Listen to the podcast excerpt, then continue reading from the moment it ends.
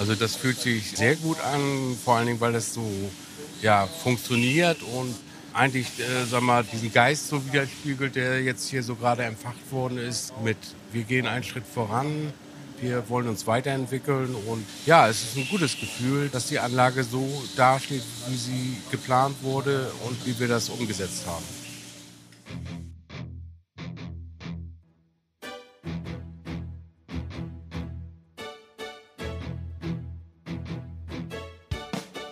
Das war Christian Wollenweber, Fertigungsleiter bei der Joachim Uhing GmbH und Co. KG, der gerade über die neu eingeführte Automation in seinem Unternehmen spricht. Und damit herzlich willkommen zum Ceratizid Innovation Podcast. Unser Thema heute automatisiert in die Zukunft.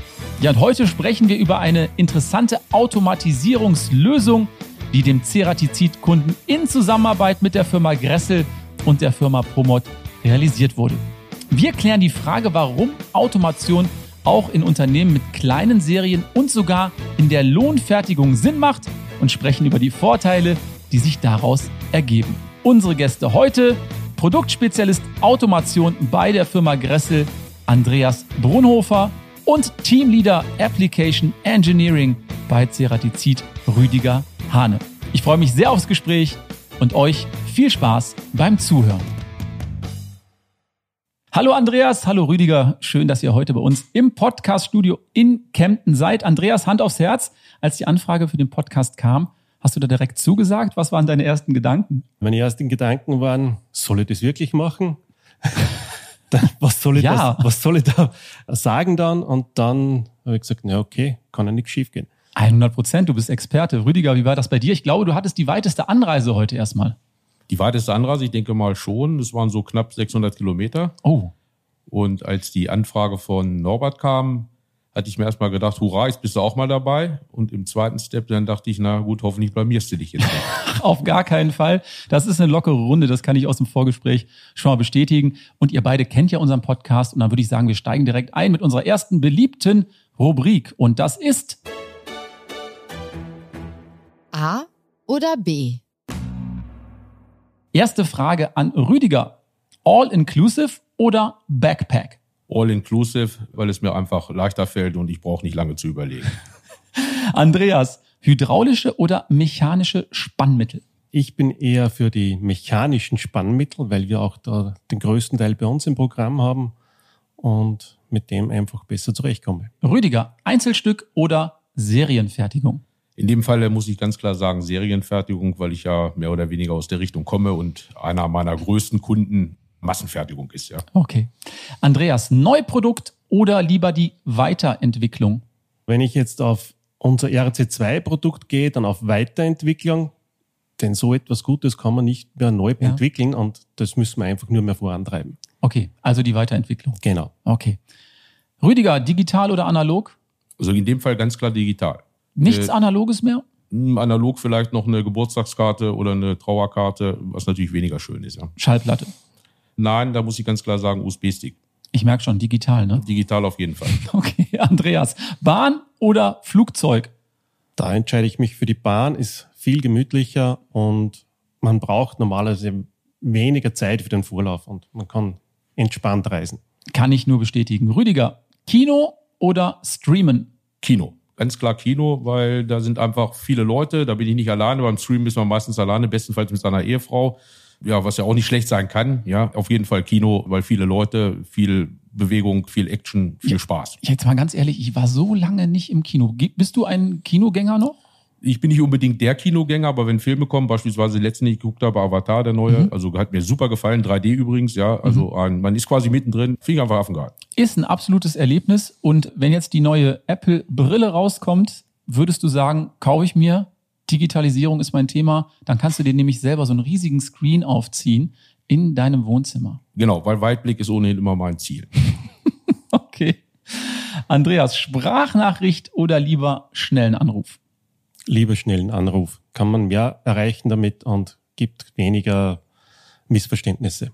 Absolut richtig, sehe ich ganz genauso. Rüdiger, heute oder lieber morgen?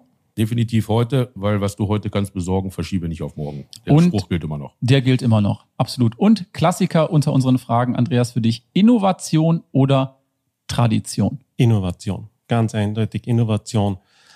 Man muss man nach vorne schauen und Tradition ist immer, okay, das ist zwar schön, aber man bewegt sich auf demselben Fleck und macht keinen Schritt nach vorne. Ohne die Tradition geht's doch auch nicht, Rüdiger, oder? Nein, Tradition finde ich ganz, ganz wichtig, obwohl ich eigentlich auch ein Freund, ganz klar von, nicht eigentlich, sondern ich bin ein Freund von Innovation, weil da, da gebe ich dem Andreas völlig recht. Fortschritt muss sein, aber Traditionen müssen auf jeden Fall auch beibehalten werden, weil sonst würde mir der Spaß fehlen. Wenn Volksfeste nicht mehr da wären, dann wäre es irgendwo langweilig, ja, als Beispiel. Alright. Gut, also die Laune stimmt schon mal in unserem Podcast. Ich würde sagen, wir steigen direkt ins Thema ein. Andreas, du bist Produktspezialist im Bereich Automation bei Gressel. Erklär uns doch mal ganz kurz, um welche Produkte es sich handelt und was genau deine Aufgaben sind.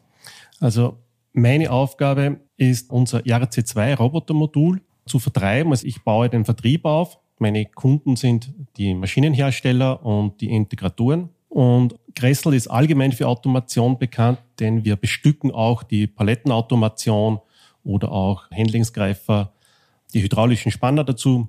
Also wir haben alle Produkte für die Automation und mein spezielles Produkt ist das RC2-Robotermodul. Okay. Wie lange beschäftigst du dich schon mit dem Thema Automation? Also mit dem Thema Automation beschäftigen wir schon lange. Also das ist noch bevor ich bei zu Gressel gekommen bin, habe ich mich damit beschäftigt, aber jetzt dazu ganz intensiv seit Anfang 2019. Und Rüdiger, du bist Teamleiter für Application Engineering für die Digitalisierungslösung bei Ceratizid.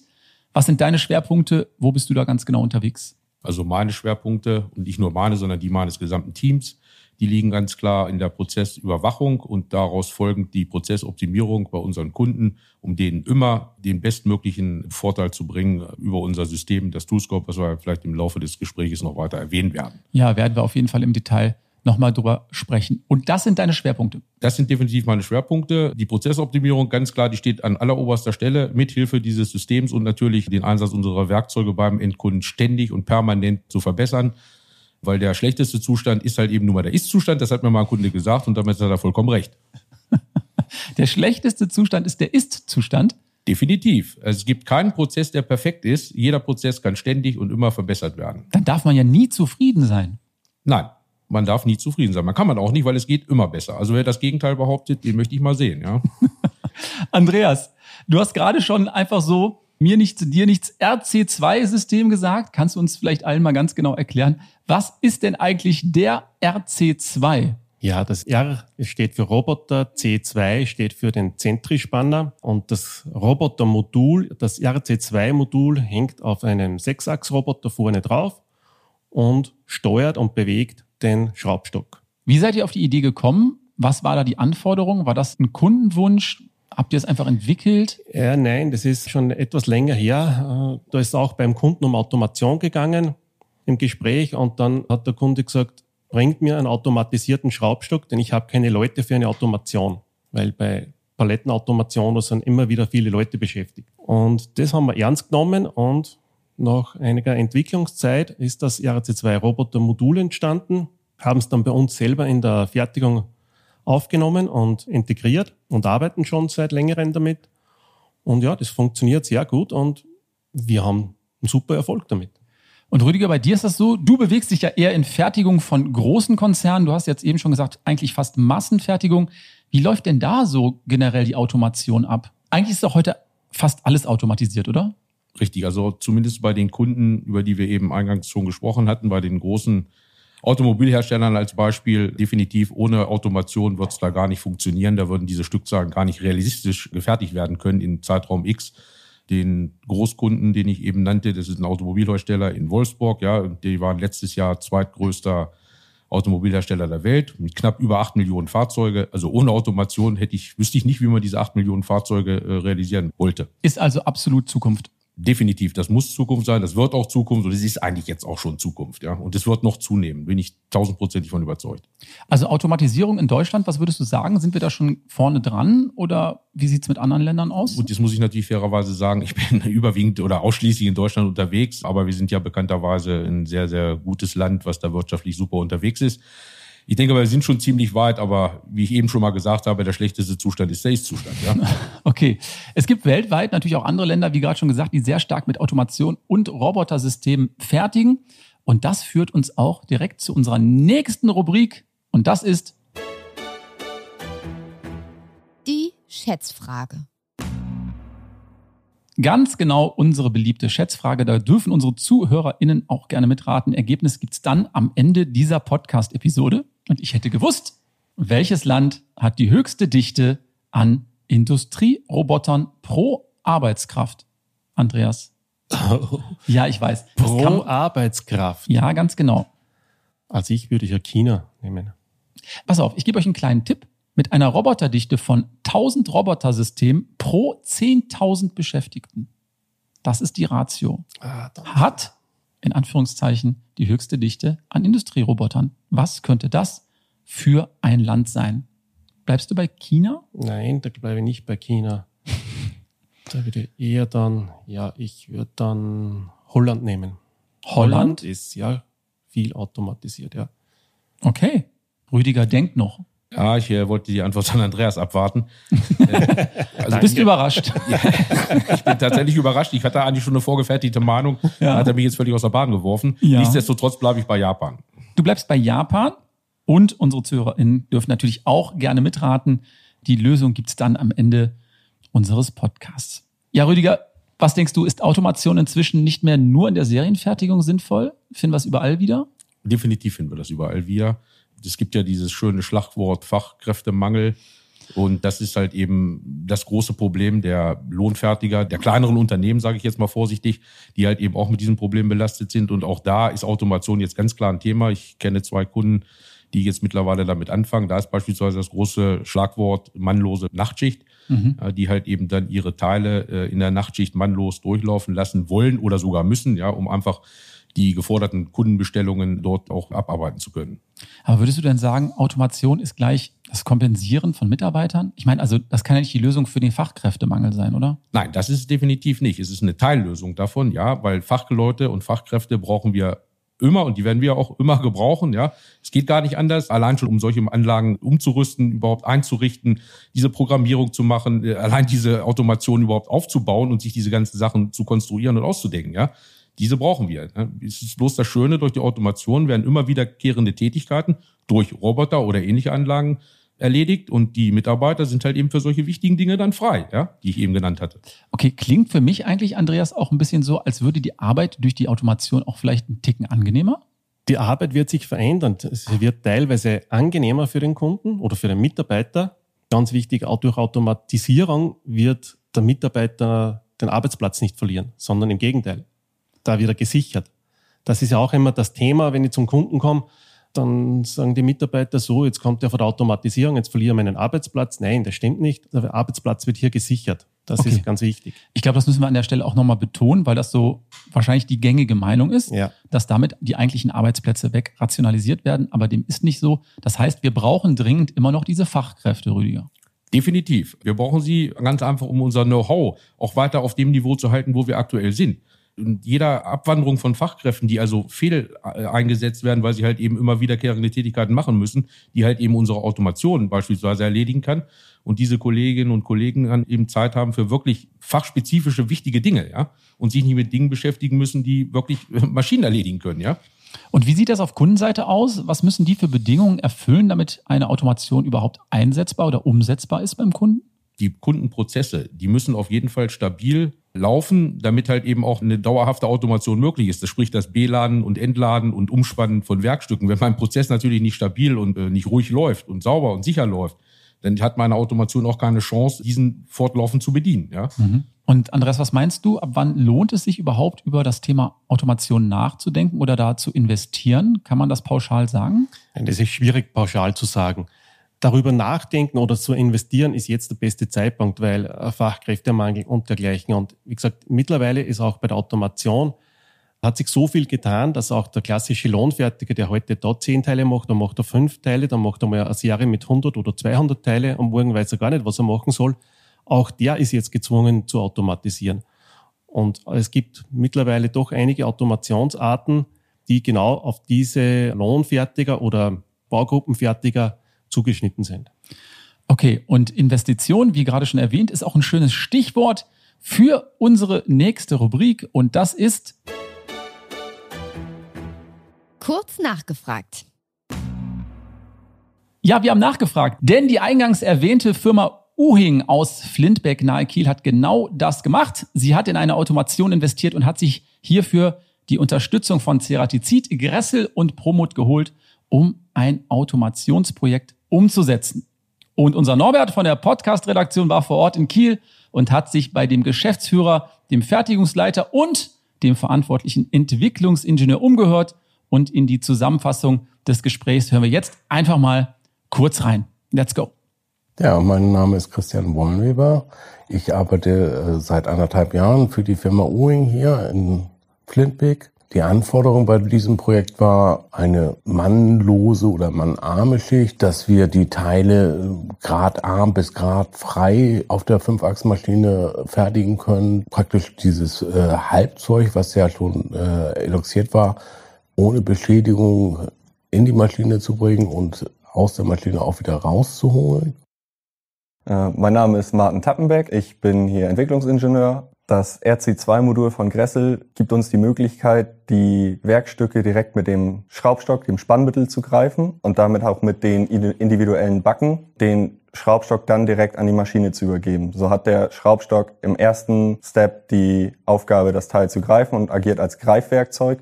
Und im zweiten Step wird es an das Bearbeitungszentrum übergeben und fungiert da dann als Palettensystem während der Bearbeitung. So brauchen wir die Teile nicht noch einmal mit einem separaten Greifer greifen und sparen uns damit Beschädigung und zusätzliche Rüstarbeit.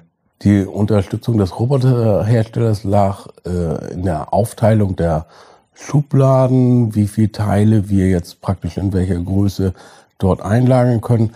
Das macht dann natürlich die Laufzeit oder die mannlose Laufzeit aus, die, sag ich mal, im Mittel bei guter Bestückung 35 bis 40 Stunden unsere Teile bevorratet. Ich finde die Automatisierung gut, da ich Aufträge einmalig anlegen muss, danach die Maschine vollautomatisch läuft und ich Aufträge nacheinander abarbeiten kann. Zwischendurch muss ich die Maschine nicht rüsten, da alle Spannmittel und alle Werkzeuge der Maschine jederzeit zur Verfügung stehen und Programme automatisch von der Roboteranlage an, die, an das Bearbeitungszentrum weitergegeben werden. Durch die äh, Automatisierung haben wir eine Steigerung von circa zwei Dritteln unserer bisherigen Kapazität auf den anderen Maschinen geschaffen. Als es zum ersten Mal richtig funktioniert hat, dass fertige Teile von der Maschine gekommen sind, bin ich direkt zu meinem Fertigungsleiter gelaufen und habe ihm die Teile präsentiert. Den Rest des Tages habe ich der Maschine dann beim Arbeiten zugeguckt und mich an meinem Erfolg erfreut. Ja, Andreas, das klingt doch jetzt erstmal alles sehr gut. Ich habe mich an meinem Erfolg erfreut. Mal hängen geblieben. Aber bevor wir jetzt näher darauf eingehen, was wir gerade gehört haben, ist der Einsatz des RC2 wie bei der Firma Uhing jetzt der Regelfall? Also so eine Art Blaupause? Oder gibt es auch andere Einsatzmöglichkeiten? Es gibt viele Einsatzmöglichkeiten dafür. Für die Firma Uhing haben wir auch äh, spezielle Backen gefertigt. Es war gar nicht so einfach, die Teile, die er gehabt hat, zu spannen, weil es sehr, äh, sehr fragile Teile waren. Aber da ist sehr gute Lösung von uns kommen dann. Und wie gesagt, mit der Firma Promot haben wir da zusammengearbeitet, dass es auch in der Ablage funktioniert. Auch die Anlage von Uhin kann ich nicht eins zu eins hernehmen für einen anderen Kunden. Mhm. Mit den RC2-Lösungen gibt es ganz gute Standardlösungen, die auch zu Kunden kommen. Und dann muss man es individuell anpassen, was der Kunde wirklich benötigt. Jetzt haben wir ja gehört, dass vor allem die Steigerung der Kapazität enorm ist. Der Kunde ist aber jetzt kein Lohnfertiger. Lohnt sich die Anlage daher für ihn besonders oder könnte auch ein klassischer Lohnfertiger in dieser Form irgendwie profitieren, Andreas? Also das RC2-Modul wurde für den klassischen Lohnfertiger entwickelt, weil wir damit wirklich sehr universell sind. Das heißt, die komplette Spannerbreite, Schraubstocklänge und so, das verstellen wir alles automatisch. Und wie auch der, von der Firma Uhing schon gesagt worden ist, der Schraubstock ist der Greifer und die Palette in einem. Und somit kann ich wirklich komplett universell arbeiten damit, weil wir haben eine sehr einfache Schnittstelle für Backen, kann ich mir ganz einfach eine Sonderbacke machen und ich habe einen neuen Greifer.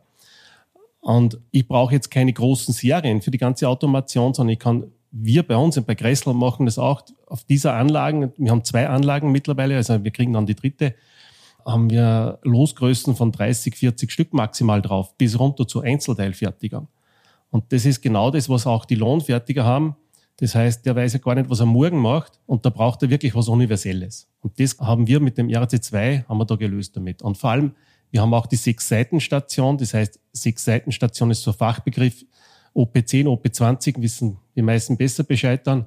Wir machen wirklich vom Rohmaterial zum fertigen Bauteil das Ganze, ohne dass irgendwer jetzt noch mal händisch irgendwas umspannen muss oder reinigen mhm. muss. Mhm. Sondern das wirklich in der Schublade liegt zuerst das Rohmaterial drin und dann das liegt das fertige Teil drin und das kann man dann jederzeit rausnehmen. Das haben wir gerade im Fall der Firma Uhing auch gehört. Der Maschinenbediener kann sich dann um andere Aufgaben kümmern. Genau. Gibt es denn noch weitere Vorteile, die du hervorheben kannst von dem System? Das ist die Riesenflexibilität, weil ich kann jetzt auch noch zusätzlich äh, kleine Paletten damit handeln.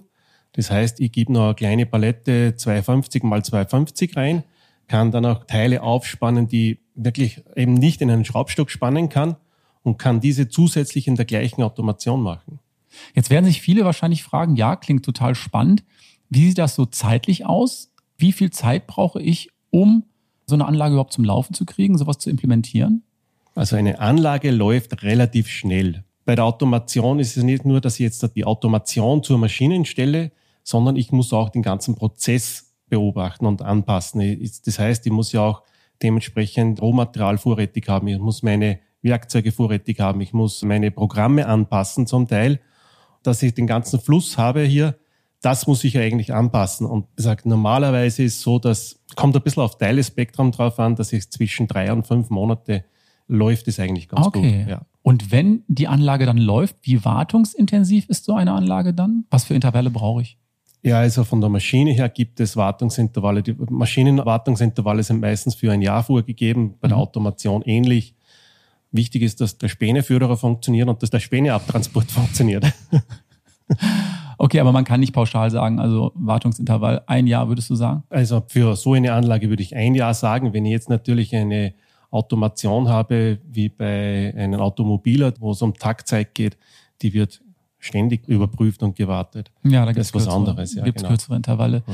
Wie sieht das denn aus? Wie schnell können die Fertiger jetzt mit so einem System eigentlich umgehen? Ist das sehr intensiv? Was die Schulung angeht, gibt es da spezielle Trainings dafür? Also die Integratoren, die mit uns zusammenarbeiten, äh, die bieten immer so drei bis vier Tage an für ein Training, wobei das meistens nicht mehr komplett ausgeschöpft wird nach drei. Also ich sehe das bei unserer Anlage, die bei uns in Adorf steht, also nach zwei Tagen haben die Leute damit umgehen können, haben damit arbeiten können. Nach zwei Tagen? Ja. Es also ist relativ einfach. Gut. Jetzt stelle ich mir vor, Rüdiger, Automation wie gerade besprochen, RC2 und Roboter. Wie könnte man das jetzt noch sinnvoll ergänzen? Du hast eben schon mal Toolscope ins Spiel gebracht. Richtig. Ich hatte eben auch ganz interessiert dem Andreas zugehört und da ging es ja um vorbeugende Instandhaltung, ja, oder überhaupt um Instandhaltung, Wartung. Und wir könnten beispielsweise, das ist ein Beispiel von vielen, ja, beispielsweise könnten wir mit dem Toolscope ein Conditional Monitoring äh, realisieren, ja, wo also immer periodisch die Maschinenachsen, die Spindeln abgefahren werden und überprüft wird, hey, ist noch alles in Ordnung? Ja, und wenn unser Toolscope sagt, jawohl, die Prozesse, diese Achsen, diese Spindeln laufen noch in den vorgegebenen Grenzen, ja, dann kann diese Maschine ganz einfach weitergefahren werden und es wird frühzeitig, sollte es Fehler geben, frühzeitig erkannt, aha, pass auf, hier stimmt irgendwas nicht. Ich kann die Maschine halt eben für die Wartung planen und muss nicht eine Sofortbremsung machen wie mit dem Auto am Stoppschild, ja. Jetzt müssen wir sagen, wir haben im Podcast schon öfter Toolscope besprochen, aber für die, die es jetzt das erste Mal hören, kannst du uns in ein, zwei Sätzen erklären, was ist Toolscope und was macht Toolscope? Ein, zwei Sätze sind erstmal schwierig, aber ich werde es mal versuchen. Toolscope ist unser Assistenzsystem, so nennen wir es ganz genau, weil es geht über die Prozessüberwachung deutlich hinaus. Ja, wir zeichnen also vorhandene Prozesse, sind das Bohrprozesse, Fräsprozesse, Reibprozesse, Gewindeprozesse und so weiter. Die zeichnen wir, also diese EU-Prozesse zeichnen wir auf. Ja, und vergleichen dann die Folgeprozesse permanent in Echtzeit mit den EU-Prozessen und können also auch wiederum in Echtzeit sofort feststellen, hey, hier stimmt irgendwas nicht, stoppt die Maschine oder wechselt ein Schwesterwerkzeug ein oder schleust das NIO-Teil aus, ja. Okay. Lass uns das doch vielleicht mal noch so ein bisschen griffiger machen, vielleicht an so einem Praxisbeispiel. Angenommen jetzt die Firma Uhing, was hätte die für Vorteile, wenn die jetzt on top auch noch Toolscope einbinden würden? Andreas brachte vorhin noch das Beispiel mit den Spänen. Ja, also es könnte ja beispielsweise sein, dass es tatsächlich Probleme gibt mit irgendwelchen Wickelspänen, mit Wirfspänen, die meinen Prozess stören. Ja, wir würden die über das Toolscope, diese Spanenbildung, diese ungewollte Spanenwickel am Bohrer beispielsweise, der mir vielleicht die Bohrung versaut, sage ich mal auf gut Deutsch, ja, oder die Oberfläche zerkratzt, die würden wir erkennen würden dann veranlassen, dass ein neues, also ein Schwesterwerkzeug eingewechselt wird und dann würde dieser Prozess halt eben nahtlos weiterlaufen, ja. Mhm. Mal so als Beispiel, ja. Mhm. Und äh, wir könnten anhand auch dieser Toolscope-Daten auch sehen, warum entsteht überhaupt dieser Spänewickel. Ja, haben wir eine falsche Drehzahl, haben wir einen falschen Vorschub, haben wir vielleicht eine, eine falsche Bohrergeometrie, also all das lässt sich aus diesem System rauslesen. Also wir nutzen es am Ende des Tages auch für die weitere Optimierung des Prozesses. Ja. Das heißt also viele, viele Vorteile und man sollte sich mit Toolscope auf jeden Fall mal beschäftigen. Richtig, das sollte man auf jeden Fall tun. Weil wie gesagt, ich habe es ja eben schon gesagt, mit ein, zwei Sätzen, also da könnten wir eigentlich noch äh, zwei Stunden länger hier drüber diskutieren. Ja, aber ich denke, die Zeit haben wir nicht. Wir haben schon drüber diskutiert und wir werden die entsprechenden Podcast-Episoden dann auch nochmal in den Show Notes verlinken. Da kann man dann gerne nochmal reinhören. Da gibt es dann ganz viele detaillierte Informationen zum Thema Toolscope. Ja, Andreas, und wenn ein Kunde jetzt interessiert ist an so einer Automation, wie wäre jetzt der erste Schritt? Wen müsste er eigentlich kontaktieren? Also am besten kontaktiert er seinen CRDZ-Außendienst, der ihn sowieso immer betreut. Der nimmt mal die ersten Daten auf, gibt es dann mir weiter und äh, dann werde ich mit dem Kunden einen Kontakt aufnehmen und dann geht's weiter zum Integrator und dann wird haben wir alles zusammengeführt und dann schauen wir, wie die Spannung abläuft und so geht's weiter dann. Und wenn man sich dafür interessiert, gibt's da vielleicht auch irgendwie einen Showroom, irgendwelche Messen, wo man das vielleicht auch mal sehen kann? Direkt in Kempten bei CRDZ im Technical Center steht eine Anlage.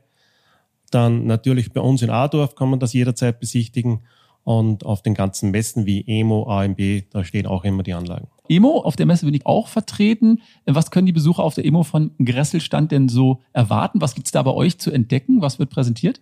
Also es wird auch eine RC2-Anlage bei uns am Stand stehen, die zu präsentieren. Es werden andere Spannlösungen präsentiert und es wird eine komplette Neuheit geben, die ich aber jetzt nicht verraten darf. Das wird dann an der EMO präsentiert. Also können wir dir äh, dieses Highlight nicht entlocken. In welche Richtung geht's denn so ungefähr? Einen kleinen Teaser brauchen wir. Es geht um Spannmittel, die man nicht hydraulisch oder pneumatisch antreiben muss. Okay. Wer jetzt neugierig geworden ist, Emo besuchen und dann mal schnell zum Gresselstand. Da werdet ihr wahrscheinlich dann die Auflösung finden. Rüdiger, Ceratizid natürlich auch auf der Emo in diesem Jahr. Pflichttermin. Was gibt es zu entdecken? Was werden wir sehen? Also wir werden auf jeden Fall, äh, ähnlich äh, dem, was der Andreas eben gesagt hat, natürlich auch so eine Promot-Anlage auf unserem Stand zeigen. Und auch da kann man natürlich sehen, wie super das Ganze funktioniert. Des Weiteren ist in dieser Anlage natürlich auch das Two-Scope integriert und auch da kann man sich das Ganze angucken im Detail und sich das Ganze nochmal auch von den Kollegen am Messestand definitiv nochmal näher erklären lassen. Und was wir jetzt noch so ganz neu auf dem Schirm haben, ist also das Serasmart äh, Cockpit, wo dann auch wirklich die Daten, die wir äh, mit dem Toolscope ja generieren, auch wirklich in Echtzeit richtig visualisiert können, was jetzt aktuell noch ein bisschen manuell gemacht werden muss. Da geht's wie gesagt, immer weiter und dann bin ich wieder da, was ich eben sagte, der schlechteste Zustand ist Ist-Zustand. Es geht also immer weiter. Ja. Okay, und dann gibt's auch jede Menge Live-Demonstrationen an der Maschine. Wer also Lust hat, darf uns gerne bei uns auf dem Stand auf der Emo bei Ceratizid besuchen. Mit Blick auf die Uhr muss ich sagen, wir sind schon fast am Ende unserer heutigen Episode angekommen. Aber eine Sache dürfen wir nicht vergessen, das ist die Auflösung unserer Schätzfrage. Denn wir wollten wissen, welches Land hat die höchste Dichte an Industrierobotern pro Arbeitskraft. Und ich habe ein bisschen geholfen. Es sind 1000 Robotersysteme pro 10.000 Beschäftigte. Der Andreas sagte Holland. Ich war total überrascht. Ich wusste gar nicht, dass die mit Automation so viel zu tun haben. Ja, in Holland ist jede Frässpindel ist automatisiert. Auch Kunde mit einer Maschine hat automatisiert.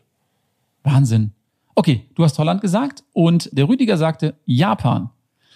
Und die richtige Antwort ist Südkorea hat die höchste Dichte an Industrierobotern. Okay, okay. Ja, das muss ja. und kann man auch nicht wissen. Vielleicht hat ja jemand von unseren ZuhörerInnen richtig gelegen. Ich sage erstmal Dankeschön fürs Mitraten. Und last but not least gibt es noch unsere Ceratizid Innovation Playlist. Ich hoffe, ihr habt euch ein bisschen was ausgedacht, denn eigentlich kann man da nichts falsch machen. Es werden die unterschiedlichsten Dinge gewünscht, ein bunter Strauß. Was darf ich denn da noch von dir draufpacken, Andreas? Von mir Parov Stellar, mhm. dem Song Black Coffee. Black Coffee, not bad. Rüdiger. Ich habe mir Walk of Life von den Dire Straits ausgesucht. Ganz einfach, der Lauf des Lebens ist immer anders, immer neu, immer überraschend. Wird ja. eigentlich nie langweilig. Ja. ja, eine Riesennummer, muss man ganz ehrlich sagen. Mark Knopfler, wie kann man so gut Gitarre spielen? Man weiß es nicht. Aber ich weiß es definitiv nicht. Ich weiß es definitiv. Anscheinend mit den Fingern, aber das steht auf meinem Zettel. So, ich sag herzlichen Dank für diese sehr informative Runde und diese sehr launige Runde. Es hat mir großen Spaß gemacht. Ich werde dem Norbert vielleicht noch mal eine Info geben. Gerne wieder einladen. War sehr interessant und ich glaube, wir haben auch viel, viel gelernt über das Thema Automation. So, Ich wünsche euch eine gute Rückreise. Fährst du heute schon wieder zurück, die 600 Kilometer? Nein, ich werde noch eine Nacht im Hotel äh, Vernünftig. verbleiben und mir das Ganze nochmal durch den Kopf gehen lassen. Ja. Okay, alles klar. Dann sage ich, bleibt gesund, bis zum nächsten Mal. Danke und Ja. tschüss. Tschüss, danke Tschüss, für die Einladung. Danke. Wir sind am Ende der heutigen Podcast-Episode angelangt und nochmal ein großes Dankeschön an Rüdiger und Andreas für die sehr informative und auch launige Runde. Das hat großen Spaß gemacht. Solltet ihr noch Anregungen für uns haben oder Tipps oder vielleicht auch Themen, die wir hier im Innovation Podcast mal besprechen sollen, schreibt uns gerne eine E-Mail an teamcuttingtools.ceratizid.com. Ich freue mich auf die nächste Episode. Bis dahin, bleibt gesund. Ich sage Dankeschön, Tschüss und Bye bye.